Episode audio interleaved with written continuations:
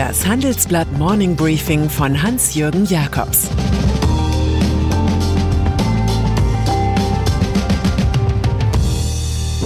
Guten Morgen allerseits. Heute ist Freitag, der 8. Januar. Und das sind heute unsere Themen. Die Schändung eines amerikanischen Symbols, Wachsen mit neuer Technik und eine Abfuhr für Clemens Tönnies. Ausnahmezustand in den USA. Unfassbar, unvorstellbar, verheerend, das sind neue Adjektive in Millionen Gesprächen über die Rebellion von Washington, über den Aufstand von Donald Trumps Milizionären, über die Alt-Right im Parlament. Warum bekommen wir unsere Gedanken nicht los vom Kapitol auf einem Hügel über dem Potomac River vor rund 200 Jahren erbaut? Weil dieser weiße Dom mit seinen Parlamentsflügeln nach 1945 ein Symbol war, weil wir Filme wie Mr. Smith geht nach Washington mit James Stewart sahen, in denen lebten Männer ihre Träume von Freiheit, aufrechtem Idealismus und Demokratie. Weil hier e pluribus unum gilt aus vielen eins, ein Land, das jeder und jedem Fleiß vorausgesetzt die Chance auf Glück verspricht. Deshalb empfinden wir das Wüten des Mobs als Schändung, als Schnitt ins eigene Fleisch, als Bild unheilvoller negativer Kraft, sowie das Hineinsteuern zweier Flugzeuge in die Türme des World Trade Centers. Nur diesmal sitzt der Feind innen, nicht außen. Es ist wie einst beim amerikanischen Schriftsteller Upton Sinclair, dessen Karriere als demokratischer Politiker scheiterte. Wir müssen einfach die Tatsache anerkennen, dass unsere Feinde sehr erfolgreich die große Lüge verbreitet haben. Pelosi fordert Amtsenthebung. Nachdem der Kongress trotz des allgemeinen Chaos den neuen Präsidenten Joe Biden bestätigt hat, sind es noch zwölf Tage bis zu dessen Inauguration. Die Uhr für Donald Trump tickt, doch die Demokraten wollen den Mann, der Blut an seinen Händen hat, am liebsten sofort absetzen lassen. Das fordert Nancy Pelosi, Sprecherin des Repräsentantenhauses von Vizepräsident Mike Pence. Die Kabinettsmehrheit solle mit Verweis auf den 25. Zusatzartikel der Verfassung Trumps Entlassung einleiten. Der Zusatzartikel begründet seine Unfähigkeit, die Amtsgeschäfte zu führen. Rücktritt als Protest. Trumps Team macht sich derweil von Deck, jüngst Verkehrsministerin Elaine Chao Zwei seiner liebsten Spielzeuge ist Trump auch schon los. Mark Zuckerberg sperrt ihm Facebook und Instagram für den Rest seiner Regierungszeit. Twitter dagegen lässt den noch Präsidenten wieder zu. Dessen Botschaften lesen QAnon Verschwörungstheoretiker und Proud Boys Agitatoren offenbar wie Gleichnisse in der Kirche. Beide Gruppen waren maßgeblich an den jüngsten Ausschreitungen beteiligt. Dafür findet die Süddeutsche Zeitung die Headline des Tages Kapitolverbrechen. Blick in die Zukunft. Eine beliebte Frage ist, ob dieses Kapitolverbrechen, das die Polizei bei Black Lives Matter garantiert verhindert hätte, nun das Ende oder den Anfang des Schlamassels bedeutet.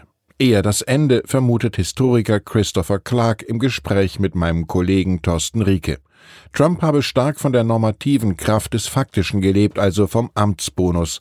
Wenn ihm jetzt der Stecker der Macht gezogen wird, fällt vermutlich auch seine sehr heterogene Anhängerschaft auseinander. Der geopolitische Dominanzstil werde ebenfalls einen empfindlichen Legitimationsverlust erleiden. Die Vertrauenskrise sei durch Trump verstärkt worden, habe aber schon mit der globalen Finanzkrise begonnen.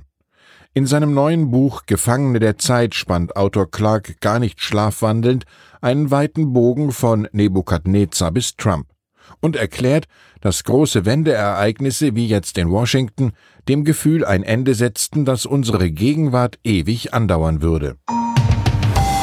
Amerikas Imageverlust. Wie sehr der Ruf Amerikas in den letzten Tagen gelitten hat, vermitteln die autokratisch regierten Staaten dieser Welt. Tenor dieses Land der unbegrenzten Möglichkeiten könne niemanden eine Lektion über Demokratie erteilen. Es sei klar geworden, wie zerbrechlich und schwach westliche Demokratie sei, so Irans Präsident Hassan Rouhani. Das amerikanische System hinke auf beiden Füßen, spottet der russische Parlamentarier Konstantin Kosatschew. Währenddessen sieht eine Sprecherin der chinesischen Regierung viel Brutalität bei der US-Polizei. Obwohl der Grad der Zerstörung und Gewalt geringer war als in Hongkong, seien vier Menschen gestorben. Geschockt über die Jagdszenen aus Washington sind viele deutsche Topmanager.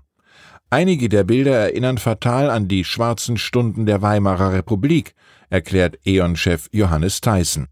Mit Demokratie, wie ich sie in den USA bislang erlebt habe, hat das nichts zu tun, sagt Tengelmann-Chef Christian Haupt, der lange in Connecticut gelebt hat.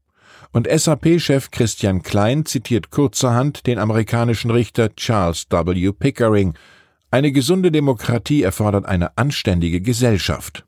Wenn es jedoch nach Anstand ginge, hätte der mehrmalige Bankrotteur Trump niemals in die Vorwahlen kommen dürfen. Ein ganz anderes Thema. Wenn man ehrlich ist, haben neue Technologien bisher zu etlichen salbungsvollen Sonntagsreden geführt, keinesfalls aber zu einer steigenden Produktivität in der Wirtschaft.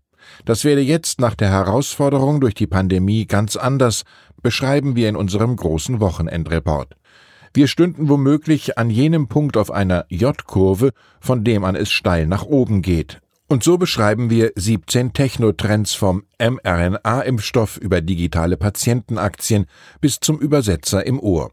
Den theoretischen Überbau für die Analyse Wachstum durch Technik liefert ein Gespräch mit dem amerikanischen Futurologen Rohit Bhargava. Der Bestsellerautor und Ex-Werber sagt im Einzelnen über seinen Rat an Manager, Trends aufzuspüren, ich sage Ihnen, lesen Sie Magazine, die nichts mit Ihrem Geschäft zu tun haben. Ich lese Teen Vogue, Zeitschriften über Landwirtschaft oder Mobilfunk.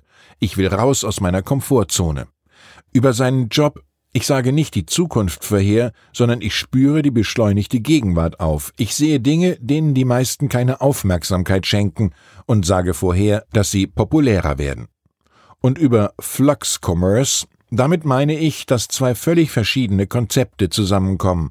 Banken eröffnen Cafés, Taco Bell betreibt ein Hotel, die Stiftemarke Crayola bietet Make-up an. Vielleicht könnte man einen Werber, der als Zukunftsforscher wirkt, auch in die Kategorie Flux Commerce einordnen. Mein Kulturtipp zum Wochenende. Die kollektive Verirrung namens Brexit erschwert derzeit den Auftritt britischer Rockgrößen auf dem Kontinent.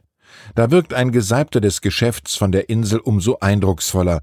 Eric Clapton nannten sie Slowhand und holten ihn per Graffito Clapton is God schon in den 1960er Jahren für ewig in den Himmel.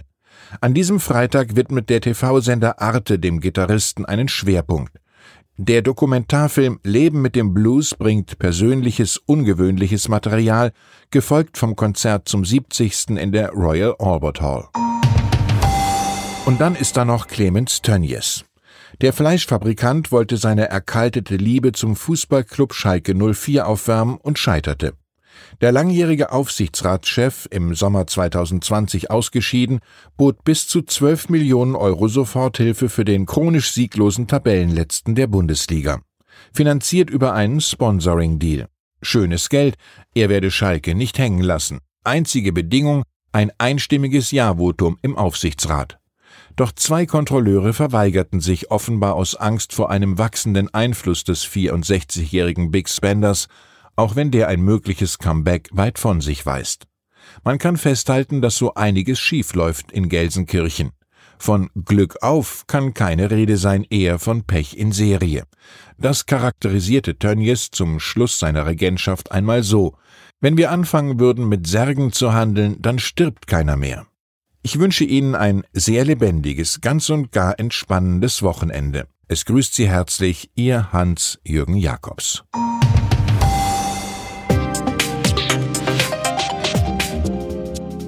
Ab 17.30 Uhr sprechen wir bei Handelsblatt Today über alle Themen, die die Finanzwelt bewegen. Integrität und Zuverlässigkeit sind der Schlüssel zu einer erfolgreichen Vermögensverwaltung. Anlegern ist es wichtig, dass ihr Geld sinnvoll, nachhaltig und erfolgreich investiert wird, um den Erfolg auch an nachfolgende Generationen weiterzugeben.